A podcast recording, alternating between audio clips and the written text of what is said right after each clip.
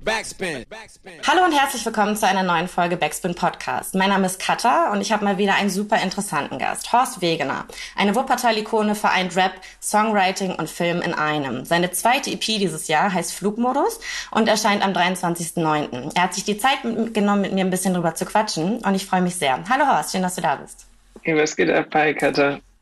Ich bin äh, super froh, dass ich heute überhaupt mit dir sprechen kann, weil ich gestern äh, nach ewig langem Aufschieben meinen Zahnarzttermin in Anspruch genommen habe und äh, da auf einmal eine Behandlung gemacht werden musste und ich hatte ganz doll Angst, dass das angeschwollen ist und ich nicht mit dir reden kann.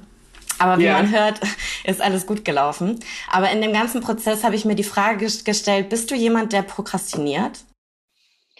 Boah, Phasen, phasenweise, aber bin halt gerade dabei oder habe mir in den letzten Jahren äh, Systeme um mich geschaffen, die mir die Möglichkeit geben, entweder Dinge, die ich prokrastiniere, abzugeben oder mich so zu pressern auf eine gute Art und Weise, dass ich die Dinge dann irgendwann einfach mache. Also ich bin nicht die letzte Instanz, die sich pushen muss, sondern da habe ich von außen ein wunderbares Team, was mir da äh, Rückenwind gibt.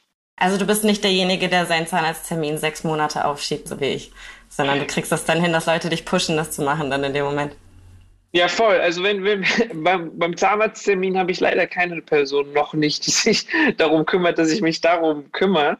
Äh, ich würde sagen, dann war die Frage, habe ich die Frage falsch verstanden. Also in so einem normalen Kontext von Musik machen und den Shit einfach regeln, das kriege ich hin. Aber wenn es darum geht, irgendwie Stromzähler zum Beispiel abzunehmen, ah, musste ja, ich jetzt letztens machen. Ich habe dreimal einen Brief bekommen von Stromanbieter und ich habe es einfach nicht gepackt. ich habe es immer noch nicht gemacht. Ja, fühle ich sehr. Ist ja momentan auch wahrscheinlich nichts, was man wissen möchte, was da dann yeah. im Endeffekt bei rauskommt. Yeah. Nee, genau. Ich habe mir da nur so die Frage gestellt, weil ich das Gefühl habe, dass du ähm, in deinen jungen Jahren ziemlich ambitioniert bist und auch schon ziemlich erfolgreich, was so unternehmerische Dinge angeht. Ähm, du bist jetzt schon irgendwie Chef von mehreren Firmen, hast Angestellte. Ich weiß nicht, ob du sie selber auch Angestellte nennst, aber ähm, warst du schon immer so ehrgeizig?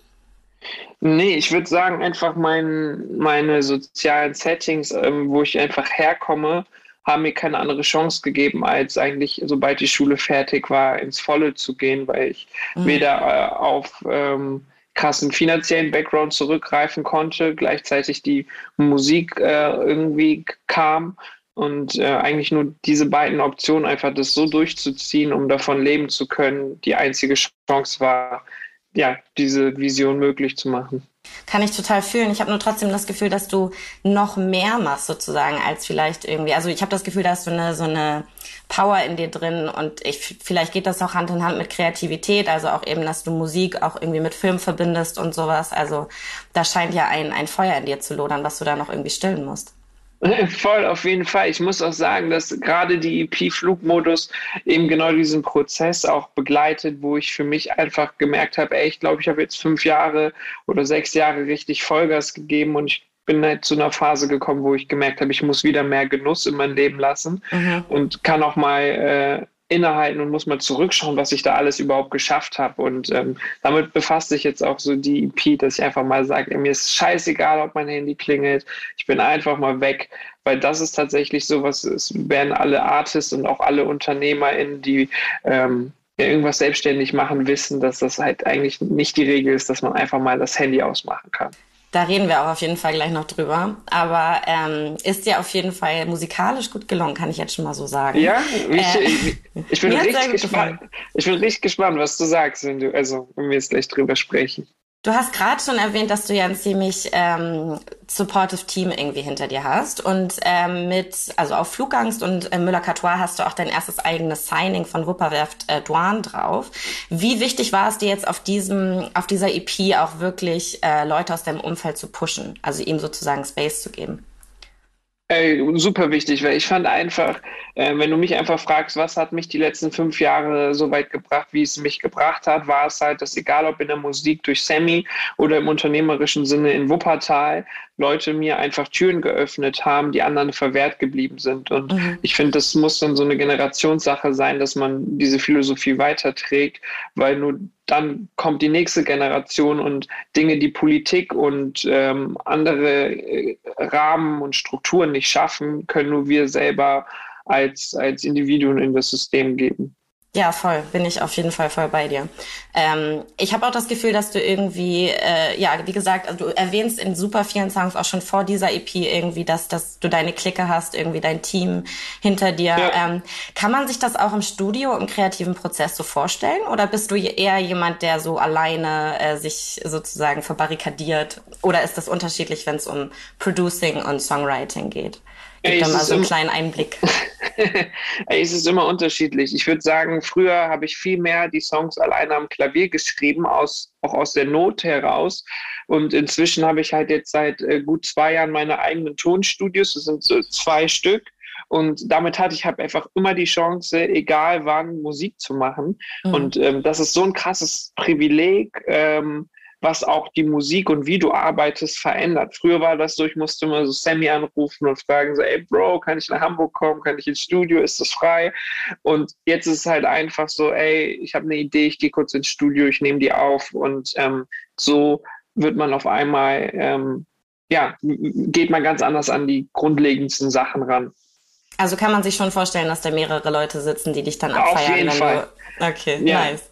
Ich würde sogar nicht mal sagen, dass die mich abfeiern, sondern ich würde einfach sagen, ich, ich liebe es einfach, mich auf mein Umfeld einzulassen. Und mhm. ähm, du hast davon gesprochen, dass ich Duan äh, quasi irgendwie eine Tür öffne oder so supporte. Aber Duan muss man auch wissen, der wird jetzt mit Junger Gott auch eine krasse EP droppen. Der hört nochmal fünf Jahre zurück Musik. Also ich bin ja so voll noch conscious äh, sozialisiert worden und er hört halt einfach so, weiß nicht, Travis Scott, Astro World ist so sein von mir semi schwarz-weiß mhm. Moment Rapper zu werden. Und dadurch ist auch der Sound von meiner EP so krass moderner und anders geworden, so dass es halt so eine Wechselwirkung ist und dann manchmal mich mein Umfeld auch so pusht und sagt, hey Bro, komm, jetzt machen wir mal diesen heftigen Beat mit nur LO8s und du, du, du gehst da mal richtig überheblich drüber. Und das ist halt das, was ich liebe. Kann ich total verstehen, weil ich auch das Gefühl hatte, also ich war jetzt vor allem von, ähm, von deiner letzten EP ja. Äh, sehr, sehr großer Fan und ähm, hatte das Gefühl, dass jetzt Flugmodus nochmal ein bisschen anderer Sound ist und wollte dich auch dementsprechend irgendwie fragen, hast du eine eigene Definition irgendwie so ein bisschen? Also du warst ja schon immer jemand, der verschiedene Soundelemente in seine Musik hat einfließen lassen. Ja. Aber jetzt so Flugmodus, hast du da irgendwie so Stichworte oder vielleicht so, sogar einen Begriff für den Sound? Ja, ich liebe es einfach zu mischen. Ich, ich bin nicht so so schwarz-weiß Radikaldenker. Ich denke, oder ich, ich fühle mich, mein Wesen entspricht es, sich immer vieles zusammenzupacken. Und das lebe ich ja auch dadurch, dass ich viele unterschiedliche Dinge, die meinen Alltag machen, ausmache. Und ähm, ich finde es halt geil zu reduzieren, wie bei der EP, und einfach nur geile Beats zu haben. Aber mir ist dann trotzdem wichtig, dass dann da diese kleine Prise kommt, die du nicht auf Splice in einem Sample findest, sondern mhm. alle, alle Bläser, die du hörst, sind meistens selbst eingespielt, die Chöre sind eingesungen. Ähm, also all diese kleinen Details, weißt du? Da mhm. liebe ich das einfach im Studio zu sein und auch meine Produzenten so zu nerven, mhm. zu sagen, ey, ich, ich, ich, will, ich will da so einen Chor, dann habe ich irgendwie äh, äh Fahim Sidney Frequenz, so ein geiler Sänger aus Berlin, gefragt, kannst du mir für Flugmodus einen Chor einsingen? Und wenn du das Intro dann hörst und dir vorstellst, Vorher war, gena war genau das Instrument hier genau so, nur ohne Chor, also nur mhm. der Bass und äh, so Sounds. Wenn du dir vorstellst, was dieser Chor alleine für einen Unterschied macht. Total, also, das macht es total atmosphärisch irgendwie, finde ja. ich auch. Irgendwie so, nicht pathetisch, aber irgendwie so das, was Chöre halt machen. Also einfach, ja. dass man das am ganzen Körper irgendwie spürt, wenn man sich ja. das richtig laut anmacht. Safe. Du sagst gerade schon, du nervst deine Produzentin irgendwie. Also würdest du sagen, du bist perfektionistisch?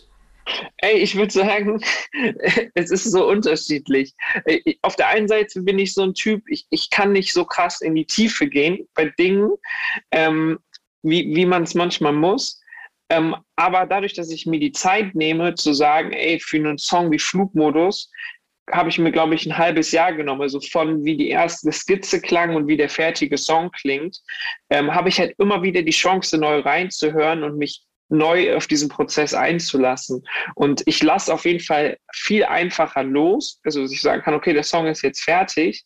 Ähm, aber ich bin jetzt nicht der Typ Artist, der sagt, ich bin fünf Tage lang im Studio und kümmere mich nur um einen Song, sondern ähm, gerade bei dem Prozess von Flugmodus war das eigentlich, wir haben immer die Quick and Dirty Sessions genannt, sind wir okay. ins Studio gegangen und haben eigentlich so drei, vier Skizzen am Tag gemacht und einfach nur rausgeballert Ideen. Und am Ende habe ich dann geguckt, okay, von den 30, 40 Skizzen, die da so rumfliegen, das waren teilweise nur so Toplines oder so vier Bars gerappt auf einem Beat, haben wir dann quasi das genommen, was sich für mich am besten angefühlt hat. Okay, nice. Also ich würde auch dann vielleicht denken auch, dass du Sachen auch abgeben kannst irgendwie. Also es gibt ja Leute, ich habe schon mit vielen Künstlern gesprochen, denen das nicht so leicht fällt oder die, wenn sie das dann halt abgeben, doch nochmal drüber gucken müssen, ob das dann auch wirklich genau das ist, was sie sich vorgestellt haben. Also es ist schon ein Prozess einfach mit mehreren Leuten dann ja, auch zusammen. Auf, auf jeden Fall. Ich hatte, als ich mal, ich habe mal ganz kurz für ein halbes Jahr aktiv studiert und zwar Film und mhm. ich hatte einen richtig krassen Dozenten, der mich echt geprägt hat, der mir eine Weisheit für mich Lebensweisheit vermittelt hat, die ich auf alles übertragen habe. Hans von Sonntag heißt der, Legende. Ich hoffe, du hörst das und freust dich für den Shoutout. auf jeden Fall, ähm, der hat gesagt, ey Horst, wenn es jemanden gibt, der etwas besser kann als du, dann lass ihn das machen. Mhm. Und das habe ich in allen Bereichen gemacht. Ich habe früher Kamera beim Film gemacht. Ich mache, ich habe seit vier Jahren keine Kamera mehr bei einem Projekt gemacht. Ich spiele zwar Klavier, habe früher bei meinen Konzerten auch Klavier auf der Bühne gespielt, aber habe einen viel, viel krasseren Pianisten. Ich kann auch bei Logic so Demos produzieren, aber es gibt Leute, die sind 100% darauf fokussiert, krasse Produzenten zu sein. Wieso soll ich mich nicht einfach nur auf Rapper sein konzentrieren? Mhm. Und seitdem ich quasi diese Geschichte habe, ich weiß ja trotzdem zu formulieren, was ich möchte und sage, hier soll ein Delay hin und hier fände ich ein LO8 geil und hier ein Halftime-Beat. Ich kann das ja alles in Worte fassen, nur habe einfach die dankbare Situation, tolle Menschen um mich zu haben, die manchmal auch den nervigen Weg mit mir gehen, diese An Anweisung oder diesen Input umzusetzen. Ich finde, das klingt irgendwie so einleuchtend, aber an mancher Stelle ist es dann halt irgendwie vielleicht mal schwierig, dass man das dann auch zugibt, dass man in dem Moment vielleicht nicht der die Beste irgendwie auf dem ja. Gebiet ist. Ja. Äh, es gibt, es gibt einfach, und das ist auch was Flugmodus, äh, äh die, die EP für mich so für, für Erkenntnisse hat. Es gibt einfach unterschiedliche Typ Menschen. Es gibt einmal diese 100% Menschen, die wollen in allem, was sie machen, der Beste oder die Beste sein. Ähm, und scheitern oft einfach an ihrer eigenen Erwartung. Mhm. Ich, ich möchte mich einfach nur wohlfühlen mit alledem, was ich mache und dahinter stehen. Und, äh, und, und so der Weg ist das zielmäßig. Ne? Also ich gehe nicht mit der Devise ins Studio, dass ich den Hit machen möchte, sondern ich will die Musik machen, die sich einfach krass mich glücklich macht, weil ich mir sie vorstellen kann, wie ich sie auf Konzerten vor Menschen spiele. Und das ist mein Antrieb. Und ähm, weil, weil ich weiß, dass alles andere für mich toxisch für meine Psyche, für meinen Charakter und alles wäre. Ja, total. Wer inspiriert dich denn momentan musikalisch so am meisten? Boah, das ist immer eine richtig schwierige Frage. Vor ich stelle sie aber trotzdem gerne. Ich finde das super interessant. In, in, in, wenn man so in, in Spotify-Welten lebt, wo man sich, ich habe so eine Inspo-Playlist irgendwie 100 Songs hat von 100 unterschiedlichen Interpreten. Aber natürlich ist natürlich nice, wie äh, jetzt gerade Nina Chuba, Marjan Schmidt die Musikwelt prägen, aber wirklich als am interessantesten Musiker, wo ich mir wirklich auch den Prozess im Studio richtig gut vorstellen kann und finde jetzt auch durchs neue Album phasenweise richtig gut hörbar war, war bei Crow, dass da einfach diese krasse Musikalität, nämlich auch dieses, ey, ich daddel da jetzt einfach mein geiles Gitarrensolo komplett über drei Minuten mhm. und pack das auf einen Song, so. Ähm, das, das, inspiriert mich und dann natürlich ähm, international gibt es äh, da ja auch viele Menschen, an denen eigentlich kein Weg vorbeigeht, von Kendrick bis J. Cole bis ähm, ja, keine Ahnung, gerade finde ich, T-Pain hat irgendwie auch eine Single okay. rausgehauen, wo ich auch so überrascht war und dachte, boah, irgendwie ist das nur so ein Trap-Ding. Aber wenn du so musikalisch hörst, was im Hintergrund passiert, ist es schon böse. ich sehe aber auf jeden Fall irgendwie Parallelen zwischen dir und Crow, weil ich finde, deine Musik ist genauso unvorhersehbar wie seine. Ja? Also ja, ich finde nicht, dass, ähm, also im Positiven, dass ja. man jetzt ähm, genau weiß, was auf einen zukommt. Selbst wenn irgendwie der, der Song anklingt, kann es, hast du mhm. selber gerade schon gesagt, kann es ja sein, dass da noch ein Beat-Switch kommt oder irgendwie Bläser oder ein Chor oder so, mit dem man vielleicht ja. vorher nicht gerechnet hat. Und das ja. ist finde ich das, was, was Crow auch so ein bisschen ausmacht. Auf jeden Fall. Und was ich halt vor allem richtig schön finde, ist, dass er damit halt einfach die deutsche Musiklandschaft prägt, dass nämlich Dinge, die eigentlich nicht Mainstream tauglich sind, äh, den, den, den Salon dafür bekommen, das zu tun. Und das ähm, wenn jetzt auch aus Manager- oder Label-Sicht, wenn, wenn ich dann mit so einem Song komme, ich keine Angst haben muss mhm. zu sagen, so, ey, ähm, jetzt zum Beispiel bei Müller Catois haben wir musikalisch was komplett Neues äh, versucht mit diesem Baltimore äh, Beats. Ich weiß nicht, ob mhm. du die, die, Referenz zu Sticky von Drake äh, äh ah. gehört hast. Das ist so yes. dieser selbe, selbe ja. Stampfding. So, und, und früher wäre ich, glaube ich, voll eingeschüchtert gewesen, hätte gedacht, boah, was denken potenzielle Vertriebe oder Labels und würde versuchen, so mein Management zu überzeugen. Und jetzt bin ich einfach so confident und sage so, ey, wer ready ist, ist ready, so und, und, und dann lass rausgehen damit. Ja, voll geil. Bist du auch jemand, der seine eigene Musik hört? Ich bin mit so ein paar, also ein guter Freund von mir zum Beispiel ist, äh, ist Rapper und der hört sich seine Musik ziemlich gerne. Also kommt natürlich auch drauf an, welche und so, aber ja. wenn wir dann im Auto sitzen, dann genießt er das schon, wenn man irgendwie auch vor allem unreleased Songs ja. äh, sich anhört. Bist du so jemand? Das Unangenehmste für mich ist, das ist in Wuppertal, ich liebe diese Stadt, ich liebe alle Bars wenn ich in ein, zwei, drei Bars komme und die Wirte mir denken, einen Gefallen zu tun, mich zu appreciaten dafür, dass sie meine, dass sie meine Musik anmachen, ich direkt weiß, oh man, alle gucken mich an, das ist ja, richtig okay. unangenehm. Dann gehe ich auch aus dem Laden raus, ich gebe dem eine Umarmung und sage, ey, was wieder, war voll unangenehm. was ich aber liebe, ist eigentlich alle Songs, die noch nicht öffentlich sind, jetzt wie mhm. zum Beispiel meine EP. Ich hatte gestern so einen Moment, dass ich die das erste Mal reingezogen habe auf Spotify, auf äh, iTunes und die als EP angelegt habe, damit ich die einmal komplett durchhöre, weil wir haben so Soundcollagen gemacht, dass die Songs so ineinander übergehen. Das ist wirklich so eine Reise. Ich habe auf dem Weg nach Ecuador so Sounds aufgenommen am Flughafen und so weiter und das ist halt wirklich alles mit reingeflossen. Und ich habe die EP jetzt das erste Mal seit Freitag, äh, wo sie fertig als Master war, durchgehört. Und ich war wirklich so, ich konnte nicht schlafen. Ich habe mir das drei, vier Mal angehört, bis halb drei, obwohl ich um neun Uhr äh, einen Termin hatte. Und das war dann nice. Aber sobald ich die losgelassen habe, ich höre jetzt auf Kurkuma Gelb Metallic schon Fehler, die ich hätte mhm. noch gefühlt ja. geiler machen können. Das ist, glaube ich, auch echt das Problem, ne? dass man immer denkt, man hätte noch was irgendwie ja. besser machen können. Ähm, ja, genau. Äh, Kurkuma Gelb Metallic, wie gesagt, war auch eine von meinen Favorites so Anfang des Jahres, so musikalisch. Ähm, yeah.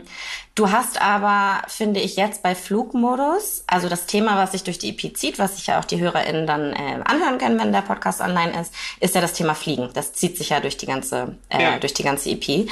Und ich habe das Gefühl, dass das im Gegensatz zu Kokoma Gelb Metallic ähm, mehr Metaphern irgendwie ja. in sich hat. Oh. War das Absicht von deiner Seite? Auf jeden Fall. Ähm, ich, ich du musst es dir so vorstellen. Ich komme aus einer Phase, wo ich wirklich unermüdlich teilweise gearbeitet habe. Und gearbeitet bedeutet für mich auch Musik gemacht, Konzerte. Ähm, wir machen ein eigenes Festival. Ich bin die ganze Zeit irgendwie am Sprung. Und, ähm, und wie du gesagt hast, ich bin 25 und keine Ahnung, habe 16 Angestellte oder so. Ich, mhm. also ich, äh, plus, plus Aushilfen und was weiß ich. Und das sind Dinge, die, die muss sich verarbeiten in irgendeiner Form. Und Kurkuma Gelb Metallic war für mich die EP, wo ich dieses, ich bin jetzt auch irgendwie ein Unternehmer. Ähm, und das war wirklich für mich wie eine Therapie, einfach so diese Reflexion. Ähm, bei Flugmodus ging es gar nicht darum, für mich zu reflektieren, wer ich bin oder was ich bin, sondern eher einen Zustand zu mhm. beschreiben, in denen ich mich wünsche, so, weißt du? Ja. Und, ähm, und auch wenn diese Texte, wenn du dir die anhörst, da wirst du ja viel weniger von mir erfahren, persönlich, wie bei den Songs, die ich davor veröffentlicht habe. Und deswegen verändert sich dann auch das Schreiben. Und ähm, das macht aber auch Spaß, weil ich dann auch merke, so ein Song wie Müller-Catois kann dann halt für, für, für jeden, der gerade irgendwie eine Person hat, die er anziehend findet, funktionieren. Mhm. Und ähm, und ich rede halt nicht von Wuppertal, dem Beats und Kekse, der Bar, wo ich, ne, so weißt du, was ich meine? Ja, das ist halt so ein bisschen off offener. Ja, ich finde aber auch, dass du trotzdem irgendwie ähm, gerade mit Flugmodus, also dem Songflugmodus, ähm, so ja. ein Problem unserer, also ich bin 27, so wir sind quasi eine Generation ja. und ein Problem unserer Generation aufgenommen hast, nämlich irgendwie wirklich mal sein Handy auf Flugmodus zu schalten und zu sagen, okay, ich nehme das jetzt mal irgendwie in äh, ja. in Kauf, dass ich nicht erreichbar bin. Ähm, hast du das, hast du Mechanismen, wie du das irgendwie hinkriegen kannst? Oder ist das auch tatsächlich eine Utopie von dir, zu sagen, ich mache mein Handy jetzt quasi aus? Nee, also für mich ist es eben die Erkenntnis, wir gehen immer davon aus, wenn wir, ich habe gestern noch um 23.30 Uhr mit meinem Manager geschrieben, aber ich bin mir sicher, sowohl ich als auch er hätten am nächsten Morgen die Sache klären können und hätten mhm. einfach das nicht mehr den, das Gehirn aktivieren können. Und wir wären heute, jetzt zu dem Zeitpunkt, wo wir den Podcast aufnehmen, von der Planung und so genauso weit, wie, wie wir jetzt halt sind.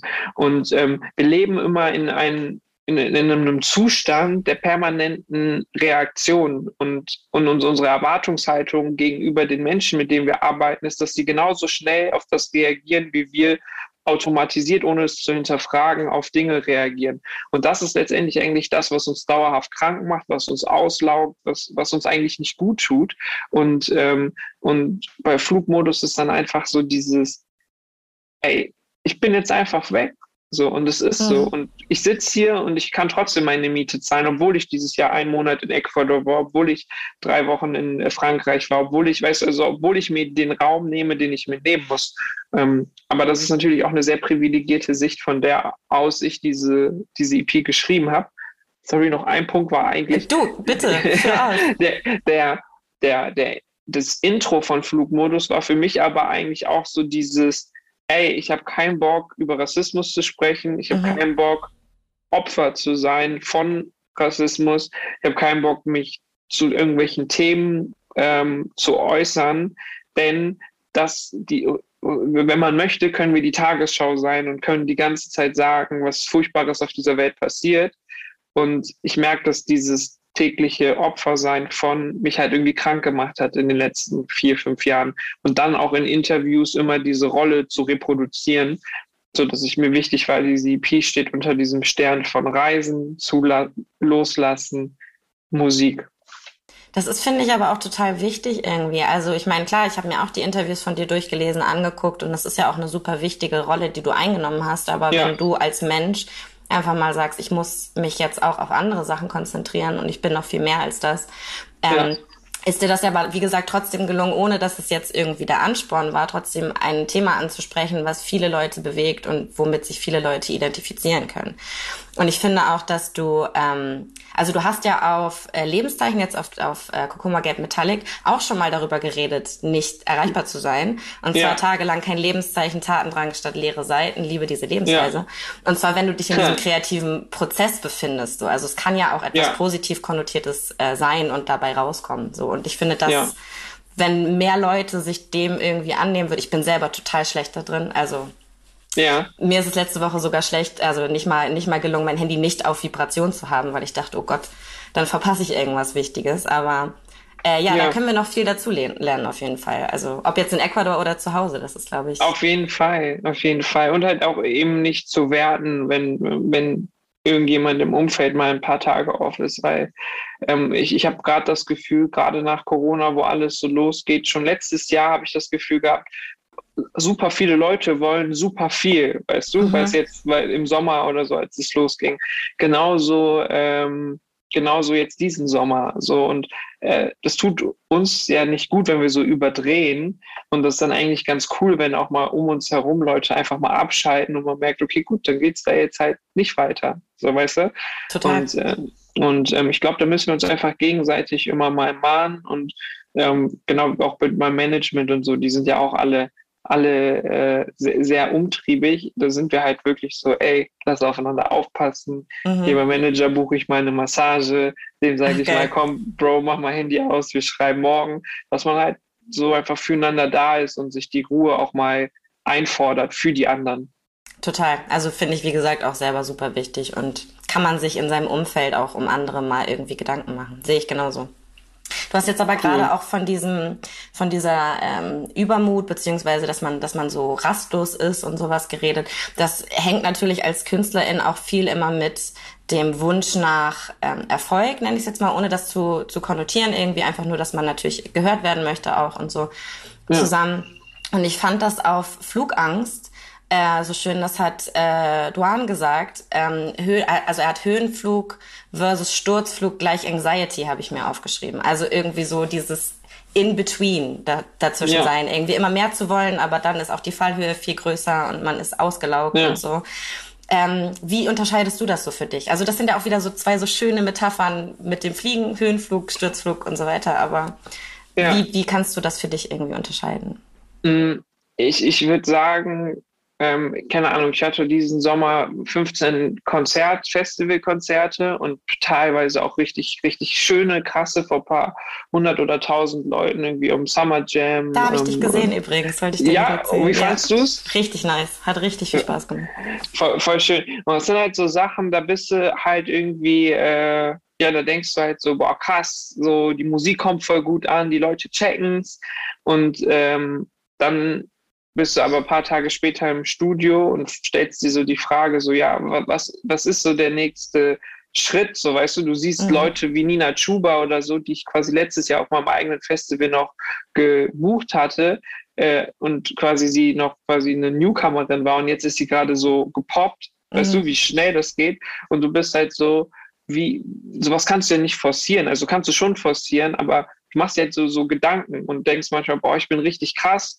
Sobald man dann auf einmal wieder anfängt zu vergleichen, denkt man, nee, eigentlich bin ich gar nicht so krass, wenn man nach diesen Sachen geht.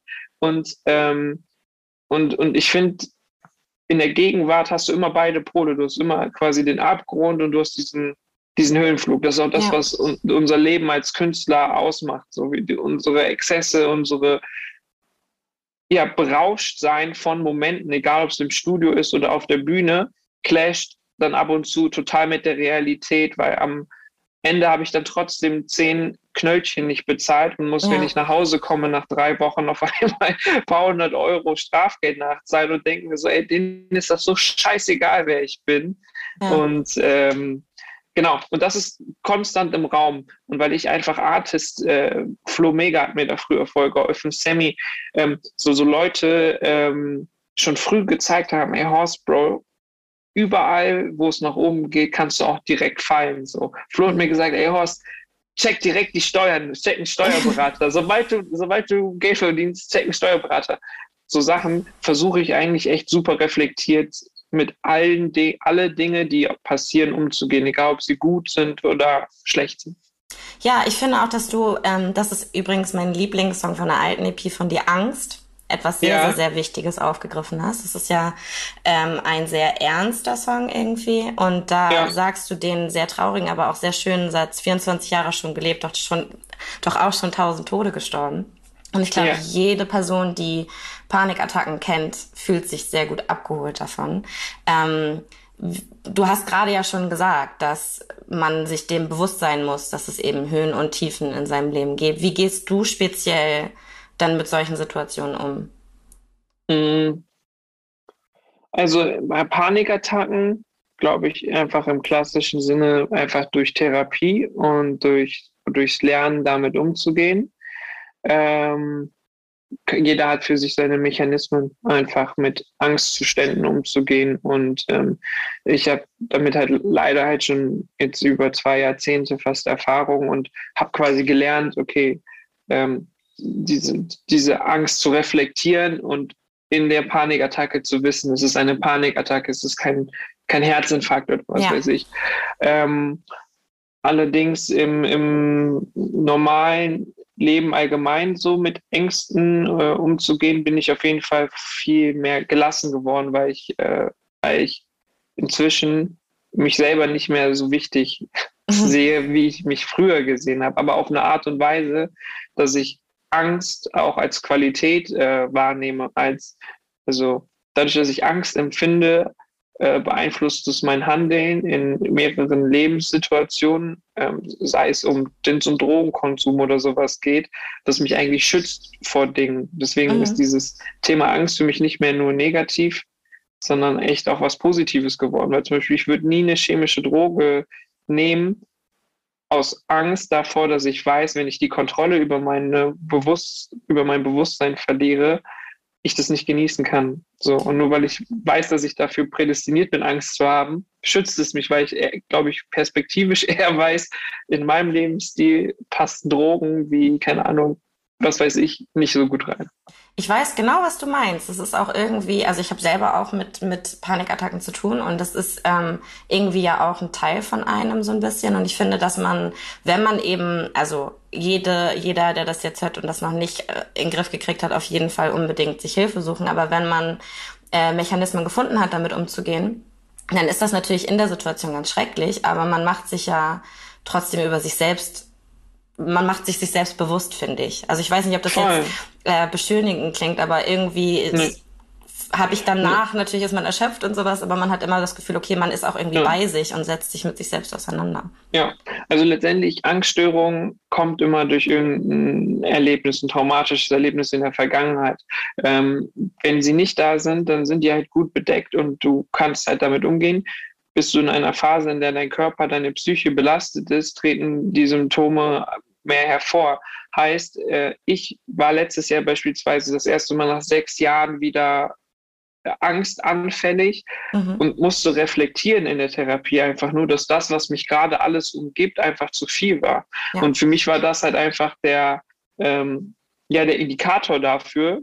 Und deswegen sehe ich das als, als, als was Positives, weil ich weiß, okay, sobald ich mir zu viel äh, emotionalen Ballast aufnehme, sobald ich nicht ehrlich zu mir selbst bin, in Dinge reinschlittere, die ich nicht bin. Deswegen ist mir auch bei der Musik so unfassbar wichtig, dass die so klingt, wie sie klingt, weil das bin ich. Ich bin nicht Horst Wegener klingt so, sondern ich bin, ich möchte alles sein musikalisch. Ja. Ähm, und genauso im, im, normalen Leben, wenn ich merke, mir geht es nicht gut, dann schlägt das direkt auf meinen Körper und auf meine Psyche. Und ähm, da, und wenn man gelernt hat, darauf zu hören, dann wird man im besten Fall die richtigen Entscheidungen treffen. Auf jeden Fall. Du hast in dem äh, in zwei verschiedenen Songs auf der EP sprichst du darüber, dass du wieder mehr schlafen möchtest. Hast, ist dir das gelungen in den letzten Monaten? Hast du wieder ein bisschen mehr geschlafen? Das ist ja auch ein großer Teil für die Psyche. Also wenn ich nicht geschlafen habe, dann ähm, auch wirklich mal gar nicht, also mal durchgemacht habe oder so, dann ist die Psyche ja. noch mal mehr angeknackst. Ist dir das gelungen in der letzten Zeit? Ey, voll. Also letztendlich äh, habe ich einfach auch ein viel gesünderes äh, Leben mir mir strukturiert und deswegen schlafe ich gut. Äh, manchmal habe ich so Studiophasen, wo ich dann halt Nacht für Nacht durchmache. Ähm, aber die sind auch cool, mhm. weil ich mir die dann hole, weil ich die brauche. Ähm, ich habe mir einen Wohnwagen gekauft gehabt und war damit jetzt tatsächlich in Südfrankreich und oh, ich habe es das, hab's das erste Mal geschafft, seit, keine Ahnung, drei, vier Jahren, wirklich vier, fünf Nächte hintereinander einfach über zwölf Stunden durchzuschlafen, weil du einfach in, in, der Natur bist und nichts juckt dich und ähm, das macht mich auch glücklich. Gleichzeitig finde ich auch Schlaf. Ähm, früher habe ich auch viel geschlafen als Jugendlicher, aber ich habe mich genauso scheiße gefühlt, wie wenn ich wenig schlafe. Also eigentlich ist das ja wirklich so, wenn du das perfekte Maß an Schlaf hast, äh, weil wenn du zu viel schläfst, bist du ja auch so Matsche. Also da kann man mit mir manchmal echt nichts anfangen. Wenn ich zwölf Stunden schlafe, dann Same. Also wenn du da die perfekte Formel gefunden hast, dann sag Bescheid. Ich habe das auch noch nicht so ganz raus. Ey, ich, ich check das nicht. Also ich, ich habe von einem Homie, der, der, der hat so einen krassen, krassen Meditations, äh, äh Meditationskurs gemacht, kostet irgendwie ein paar hundert Euro. Da lernt er halt regelmäßig äh, dreimal am Tag zu meditieren. Mhm. Und in der Meditation reflektiert er seinen Alltag und übernimmt quasi oder schafft dafür einen Raum, den er sonst beim Schlafen fürs Träumen oder was weiß ich genommen hätte. Und deswegen braucht er nur irgendwie fünf, sechs Stunden Schlaf und ist immer topfit, aber meditiert halt quasi über den Tag eine Stunde. Habe ich tatsächlich auch schon von gehört. Meine Mama hat das ganz viel gemacht früher. Ja. Äh, aber ich sag, ich weiß, da kann man, ähm, werden ganz viele Leute mir widersprechen, aber noch ist mein Kopf zu voll, als dass ich mir vorstellen kann, dass ich den mal ausmachen kann oder dann vorreflektieren kann oder so. Aber Ey, vielleicht muss man das mal versuchen, ich weiß es nicht. Ja, wir leben halt immer in, wir leben halt immer in dem, äh, ja, in dem Glauben, weißt du, dass, dass, dass, so, wir müssen, glaube ich, voll akzeptieren, dass einfach, äh, während wir nichts tun, immer etwas entsteht. So, die Welt steht, bleibt halt nicht still. So, ja. Während ich keine Musik mache, wird irgendjemand gerade potenziell einen Hit schreiben. Während ich nichts mache, wird jemand anders vorankommen. Aber auch diese Leute schlafen irgendwann, während du wach bist. Genauso, wenn ich in Ecuador bin, acht Stunden Zeitverschiebung. Ich wusste, ich habe vier Stunden am Tag, wo ich arbeiten muss, wo ich Sachen checken muss. Und ähm, diese vier Stunden habe ich genutzt und danach wusste ich, bei denen ist jetzt Nacht. So, und mhm. ich gehe jetzt in den Tag und mir ist das so scheißegal. Und wenn die, und wenn bei denen morgens wird, dann schlafe ich noch tiefenfest, habe mein Handy im Flugmodus und egal was sie von mir wollen, die werden mich nicht erreichen können, können nicht bei mir vorbei. Und das müssen wir uns ab und zu, glaube ich, einfach gedanklich holen. Wir müssen quasi Ecuador in deinen Kopf kriegen. ah, ja, das wäre das wär wunderschön. Du hast auf Backpack bei, oh, Backpacker Gate, Entschuldigung, auch übrigens ja. finde ich ein sehr guter Song, ähm, redest du ja ein bisschen darüber, einfach rumzureisen und sich Sachen anzugucken. Hast du sowas tatsächlich auch schon mal gemacht? Also mit deinem Wohnmobil jetzt in Südfrankreich und vielleicht vorher auch schon mal?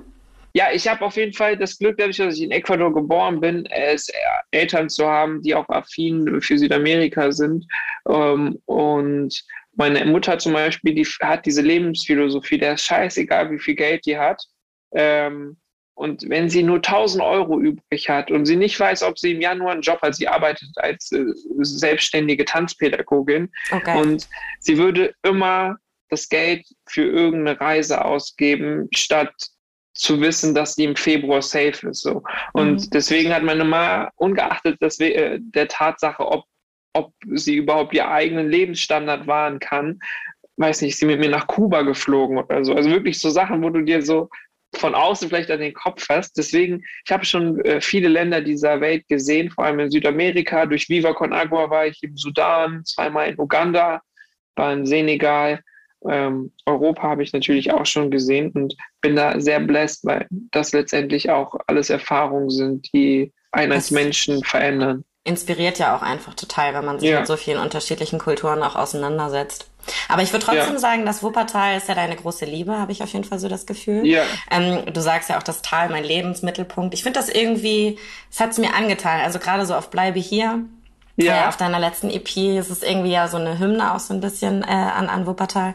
Und ähm, du würdest auch sagen, dass du jetzt nicht, also jetzt verstehe ich das ein bisschen besser, dass du schon immer jemand warst, der rumgereist ist und dann quasi vielleicht wieder zurückgekommen ist nach Hause. Sonst hätte ich dich gefragt, ob du rastlos bist oder warst. Aber es klingt ja jetzt gerade so, als wärst du immer noch sozusagen ähm, im Lebensmittelpunkt in, in Wuppertal und ansonsten versuchst du die Welt dir anzugucken.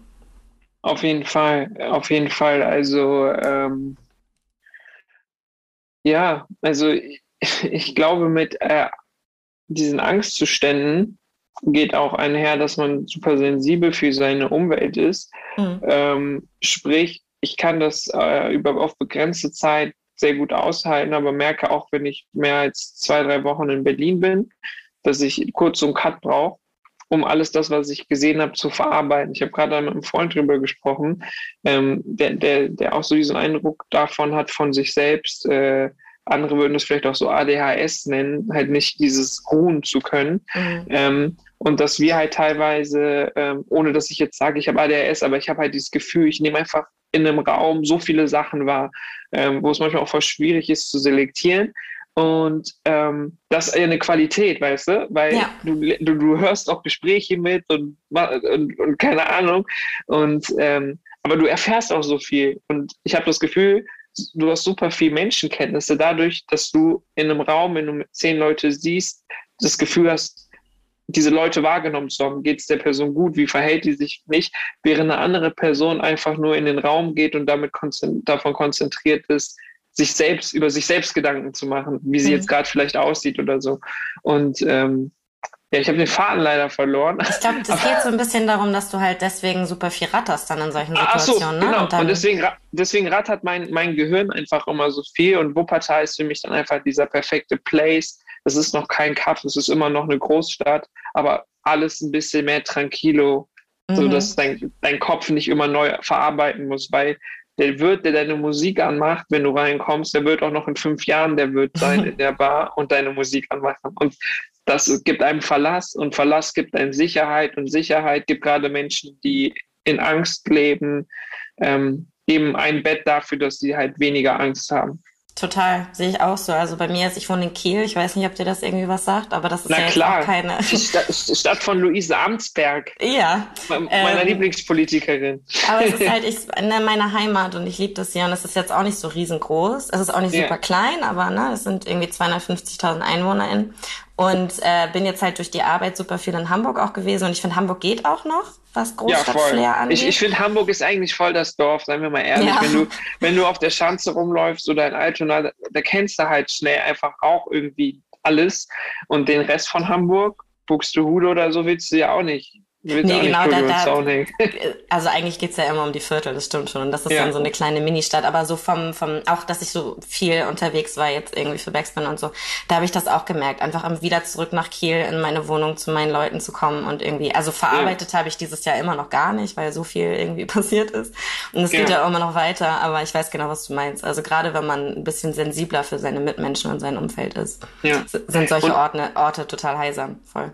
Voll. Und ich glaube, es kommt auch nicht von ungefähr, dass viele Artists, gerade wenn sie älter werden, sich so Rückzugsorte irgendwo in Deutschland suchen. Weil, ja, ähm, keine Ahnung, wenn, wenn du halt im Jahr 15 Mal in Berlin bist so und äh, fünfmal in Hamburg, so, dann, dann kennst du die Stadt ja auch, dann kennst du die Leute, du assoziierst das immer mit Party.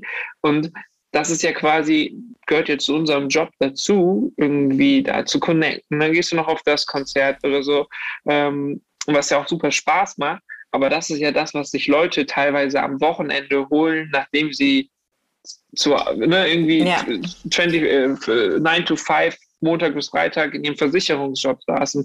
Das erleben wir dann, wenn du irgendwie Artists interviewst oder zu einem Konzert gehst an einem Dienstag oder ne, wir haben jetzt Dienstag und wir haben jetzt irgendwie voll den philosophischen Schnack so, wo ja. jemand in, in einer halben Stunde erst so sich ausstempelt und halt irgendwelche Sachberichte bearbeitet hat. So und ähm, deswegen darf man auch einfach sagen, wir sind echt blessed, dass wir, dass wir diese, diese Medaillenseite des Lebens wahrnehmen dürfen. Und wir müssen aber auch auf uns acht geben, weil wir haben einfach nochmal anders Futter zu verarbeiten. So, also Total. Ich meine, so, ich mein, gut, du bist ja auch jetzt die, die Backpackerin in Deutschland, Jetsetter. Ja, also ich bin, ich bin tatsächlich ein bisschen, ein bisschen rumgekommen, das stimmt schon. Aber es ist, ja. also, ne, es war auch in einem, in einem besonderen Rahmen irgendwie, aber es ist, ich weiß genau, was du meinst. Also es ist wirklich so, man muss sich das dann auch mal nehmen, dass man mal ein Wochenende vielleicht, also dann eben unter der Woche die ganze Zeit auf Festivals gewesen oder auf, äh, ja. bei Interviews oder whatever und ja. dann am Wochenende irgendwie mal durchatmen, mal vielleicht. Ich bin ja dann so ein Typ, ich, ich gucke dann ganz viel Netflix und mache irgendwie Kopf aus, bloß nicht drüber nachdenken, was irgendwie alles passiert ist. Äh, nee, aber auch, dass man dann bewusst vielleicht mal rangeht. Vielleicht versuche ich es ja mal mit Meditieren oder so. Das, äh, hey, ich weiß es, ich weiß, ich habe ja auch nicht das einmal eins gefressen. Ich glaube, es muss sich einfach gut anfühlen. Ja. Wenn, du, wenn, wenn du Ruhe brauchst und das wirklich dann, also dieses Gefühl zu haben, ey, ich glaube, ich möchte jetzt chillen und dann zu wissen, man kann chillen Boah, das Herrlich. fühlt sich so geil an. Ja. Aber wenn man drei Tage lang chillt, dann hat man auch keinen Bock mehr. Und ich bin dann auch so, ich muss dann auch wieder los, ja. ja. Aber wenn du jetzt gerade sagst, so irgendwie so äh, tranquilo, bisschen chillen, das ist für mich total todo buena. Der ist ja auch ja. schon ja, ein bisschen vorher was eine Überleitung. Ja. ja. ich übe mich dran. Ähm, das ist, finde ich, ein kompletter Urlaubssong. Ähm, ja, und ist ja Fall. eigentlich, so wie ich das verstanden habe, ähm, eigentlich auch der Abschluss von deiner EP, wenn man jetzt Bruder, Bruder, Bruder als Bonustrack sieht. Ja. War das Absicht, dass du quasi im Hauptteil in Anführungsstrichen mit einem guten Vibe enden wolltest? Voll. Also das war ja letztendlich die Reise von, also ich habe das so dramaturgisch mir so irgendwann vorgestellt, als dann die Songs auch waren und dann dachte ich, okay, dann, dann schreibe ich die Songs jetzt einfach so, dass die in die Richtung gehen. Ich wollte quasi Flugmodus einfach die ist für mich die, äh, der Zustand, sich dazu zu entscheiden, ich gehe jetzt in den Flugmodus, ich mache jetzt einfach mal kurz Timeout. Dann Backpacker Gate ist halt für mich so dieses, dieses Gefühl, so am Anfang so, ich bin der Typ so mit Rucksack drauf und ihr könnt mich mal, ich bin der krasseste, weil ich lebe mein Leben. Gate ist halt, ne, wie man halt am Gate chillt. Flugangst ist halt irgendwie, ich weiß nicht, wie das bei dir bei Fliegen ist, war für mich dann halt so dieses, wir, wir, wir machen uns auf den Weg und man weiß immer was, man lässt immer was zurück. FOMO mhm. kriegt, man denkt, man verpasst was. Für mich ist aber auch der Zustand zu fliegen. Ich habe keine Flugangst, glaube ich, aber trotzdem erwische ich mich immer im Flugzeug dabei, zu denken, scheiße, ich sitze verdammt normal auf einem Geht Stuhl im Himmel. So, Geht und mir irgendeinem Dulli, der vielleicht gekokst hat oder die Nacht in Buenos Aires durchgemacht hat, gerade mein Leben anvertraut, dass er mich 10.000 Kilometer jo. auf die andere Weltseite bringt. Aber auf jeden Fall, genau, genau, das war für mich dann diese Reise. Dann Catois ist ja wirklich dann so dieses Liebe machen in der Luft, diese, dieses Szenario sich durchzudenken, wie es wäre, wenn man in einem Flugzeug, ja. was ja super absurd wirkt, äh, irgendwie in, in Liebesaustausch geht. Und Todo Buena ist dann für mich wirklich dieses, ey, das ist dieser Ort der Entspannung, den man sich ja manchmal so vorstellt. Wenn du weißt, ich habe in zwei Wochen Urlaub, dann sehnst du dich ja immer an diesen, an diesen Ort. Und für mhm. mich ist Toto Buena halt einfach dieser Zustand von, okay, ich habe das Ziel erreicht nach all diesen, nach all den Eskapaden.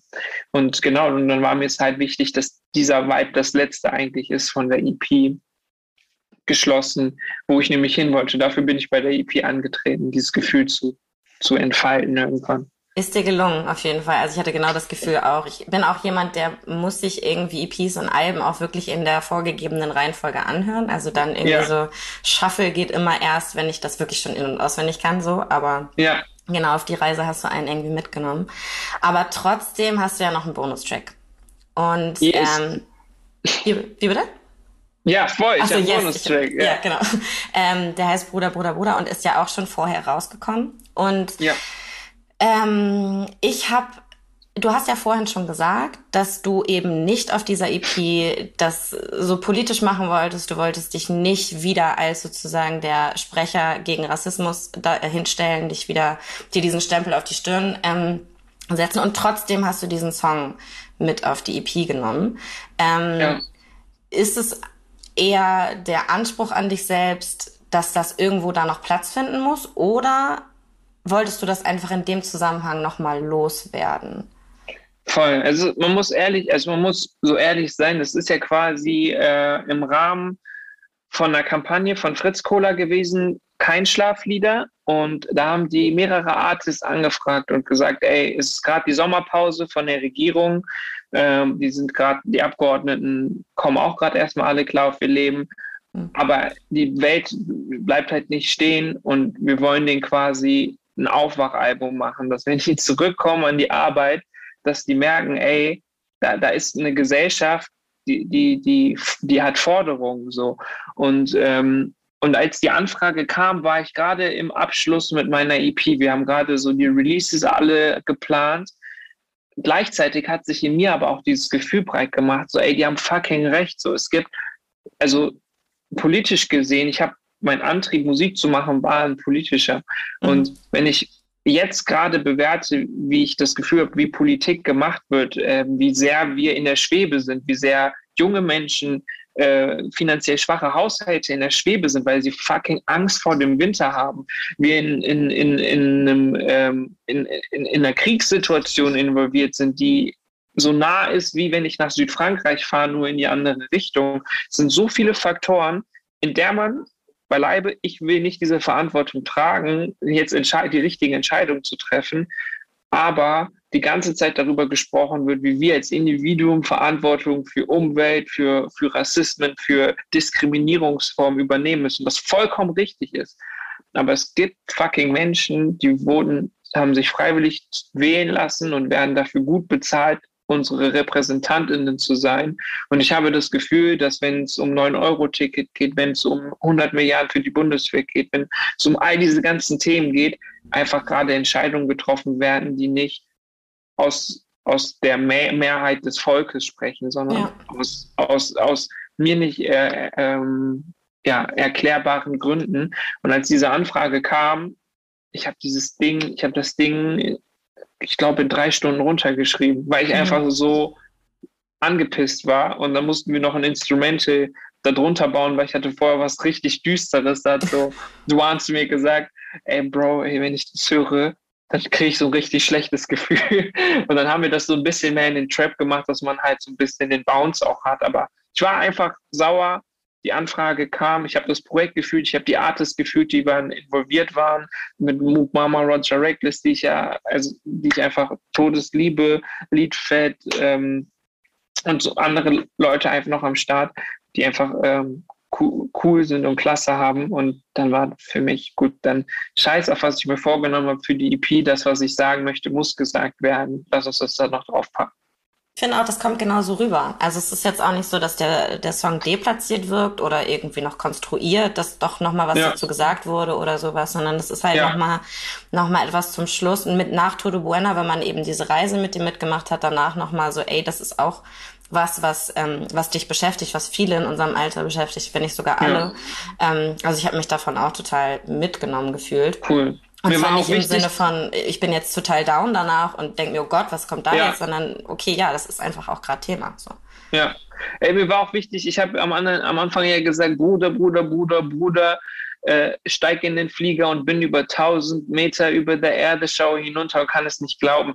Und äh, wenn man fliegt, um, fühlt es sich immer so krass an. Man hat immer dieses Gefühl, wenn man fliegt, dass alles, was man unter einem sieht, es sieht so friedlich und stimmig aus. Weil, weil der Konflikt, alle Konflikte, Autos, also die sind so, so klein. Mhm. Und äh, mir war es dann auch wichtig, in dieser Metaphernwelt von Fliegen zu bleiben. Damit du sagst halt dann ja sogar, dass der, Erd, der, Erdball brennt. Also es ist ja dann sogar ja. nochmal eine echt, ähm, also zuerst ja. dieses alles ist klein und alles sieht so friedlich ja. aus, aber in Wirklichkeit äh, ja. geht das alles in Flammen auf. Und ich denke auch so, dass man es trotzdem schaffen kann oder das schaffen sollte. Ich übe das noch ein bisschen. Ähm, ja. sich damit auseinanderzusetzen und darüber zu reden und, und äh, PolitikerInnen aufzufordern, ihren Job zu machen und trotzdem mal Urlaub machen darf. Weil es ist nun mal auch einfach echt viel. Und ich glaube, es geht vielen von uns gerade so, dass sie nicht wissen, wie sie mit der Flut an Informationen und sowas umgehen. Ja. Und dass man dann auch irgendwie mal an der ja. richtigen Stelle sagt, ich mache jetzt mein Handy kurz mal aus und setze mich da jetzt mal ein paar Stunden nicht mit auseinander. Voll. Und deswegen, also es ist, es ist an eine Kritik für mich an politische Entscheidungen. Ja. Nichtsdestotrotz bin ich froh, in einem Land zu leben, in dem Menschen gewählt wurden, die trotzdem zumindest suggerieren sie es nach außen nach ihrem besten Gewissen äh, und Wissen versuchen, im Sinne des Volkes zu handeln über Entscheidungen. Wir kommen aus einer fucking Pandemie, sind in einen Angriffskrieg äh, reingeschlittert, ähm, gehen jetzt in eine Energiekrise, in eine Inflationskrise. Also super viele Sachen, wo du einfach nicht drinstecken willst. Aber ich verstehe nicht, warum das 9-Euro-Ticket jetzt 49 Euro kostet. Ich weiß nicht, Und warum. Äh, so Sachen, weißt du, das, das, macht einfach keinen Sinn. Alle Studien, alles das, was nach außen getragen wurde, es wurde Menschen Zugang gegeben. Menschen, die nie in Urlaub fahren konnten, sind in den Urlaub gefahren. Menschen, die sonst nicht das, den Zug benutzt haben, sind Zug gefahren, weil sie sonst mhm. im Auto gefahren wären. Ich kann nicht verstehen, wie wenn wir von diesem fucking 1,5 Grad Ziel denken und wir eine, Ko eine Koalition haben, die sich auch diesem Ziel verpflichtet hat, wie sie diesen Aspekt so außen vor lassen kann. Und äh, da, da, da frage ich mich einfach, dann, dann verstehe ich auch Politik einfach manchmal nicht, weil ich dann nicht weiß, wie kommt dann so eine Entscheidung zustande. Du, ich weiß es auch nicht. Ich bin da genau bei dir. Also äh, ja. für mich ist das äh, das gängige Beispiel, was ich nenne, immer meine beste Freundin, die im Grunde überall mit dem Auto hinfährt. Und das ja. in Kiel, was nicht nötig ist. So große Liebe an sie jetzt gerade an der Stelle, aber was macht sie nun mal?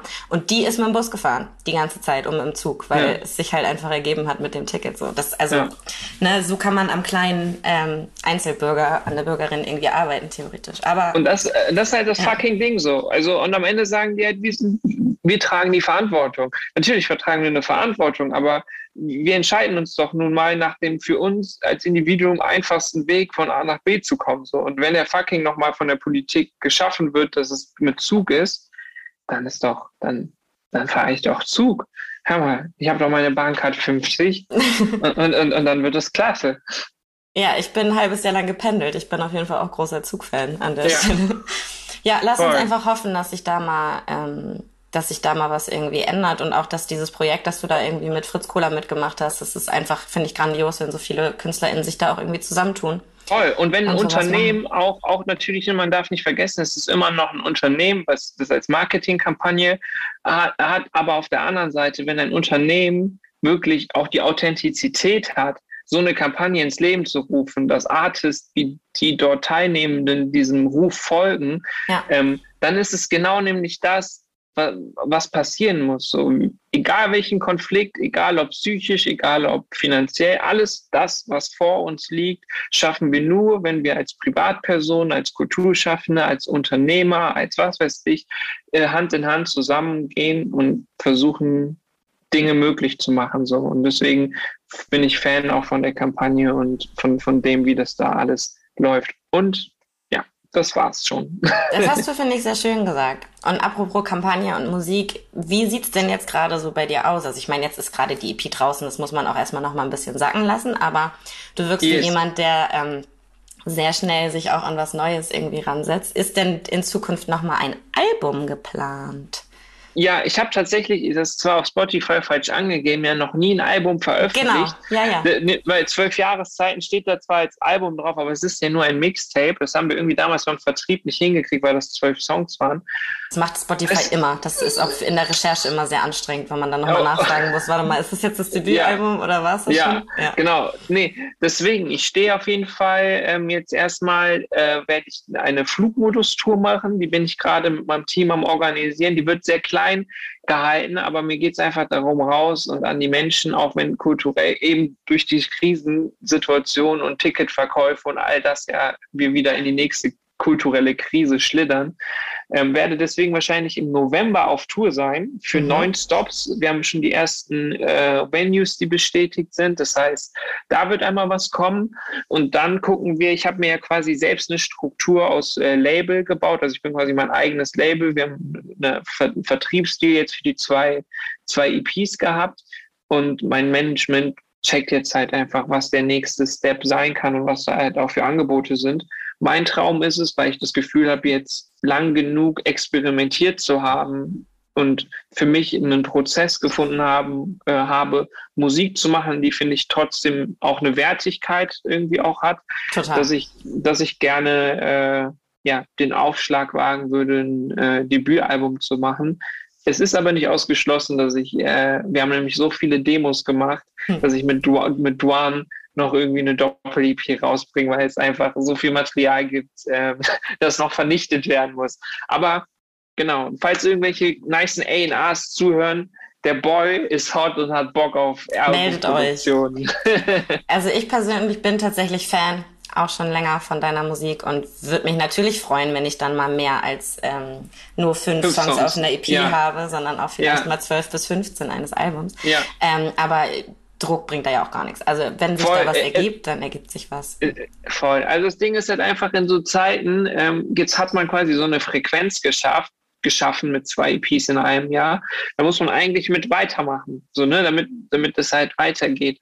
Und diese klassischen AlbumhörerInnen, die gibt es ja gar nicht mehr. Zumindest ist es nicht in unserer Generation und schon gar nicht in der davorliegenden Generation. Selten, deswegen, auf jeden Fall, ja.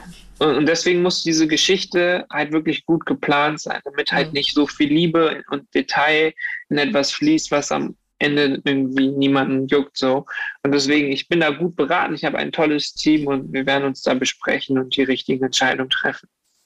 Das klingt doch super. Es hat mich riesig gefreut, dass du dir die Zeit genommen hast. Ich fand, das war ein sehr, sehr schönes Gespräch. Ich hätte es mir nicht besser vorstellen können. Bin, wie gesagt, wie Fan von deiner, von deiner EP hey, Flugmodus. Hey, ich Hört frage sie mich, euch alle an.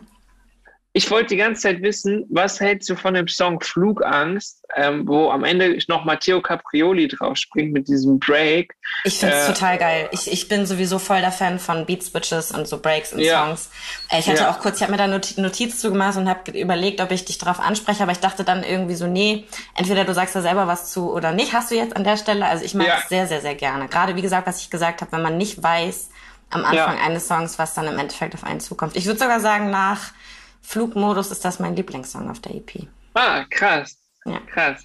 Wie schön. ja, genau. Cool. Leute, hört euch das auf jeden Fall an. Das war jetzt ein Talk mit Horst Wegener. Hört euch seine neue EP Flugmodus an, hört euch seine etwas ältere EP an. Ähm, zieht euch sowieso alles rein, was er gemacht hat. Ich finde, das ist ein äh, super, super Typ, der für super Sachen steht, aber eben auch mal bisschen Urlaub machen durfte. Jetzt meine letzte Frage an dich. Steht dieses Jahr für dich noch ein Urlaub an oder war es das für dieses Jahr jetzt? Ey, auf, auf jeden Fall. Ich werde, ähm, nachdem meine EP released ist und zwischen der Flugmodus-Tour werde ich für zwei Wochen nochmal nach Italien gehen, Cinque Terre. Das ist dann wirklich auch nochmal, äh, also in Ecuador habe ich tatsächlich auch wirklich vier Stunden am Tag gearbeitet, aber im Oktober werde ich zwei Wochen wirklich einfach nur chillen. Und äh, ich träume von dem Zustand, aber das weiß ich nicht, ob ich im, nach Weihnachten irgendwie wegfahren kann mit der Bahn irgendwo so weit wie es geht.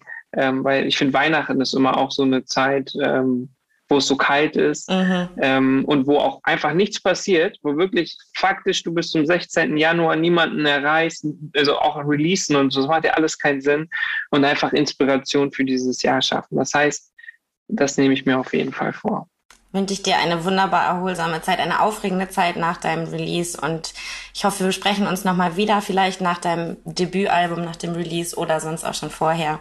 Äh, das wird, Großartig, lass uns das so tun. Ansonsten danke Leute fürs Zuhören. Ich bin Katha von Backspin. Das war ein Talk mit Horst Wegener. Bis zum nächsten Mal. Backspin. Backspin.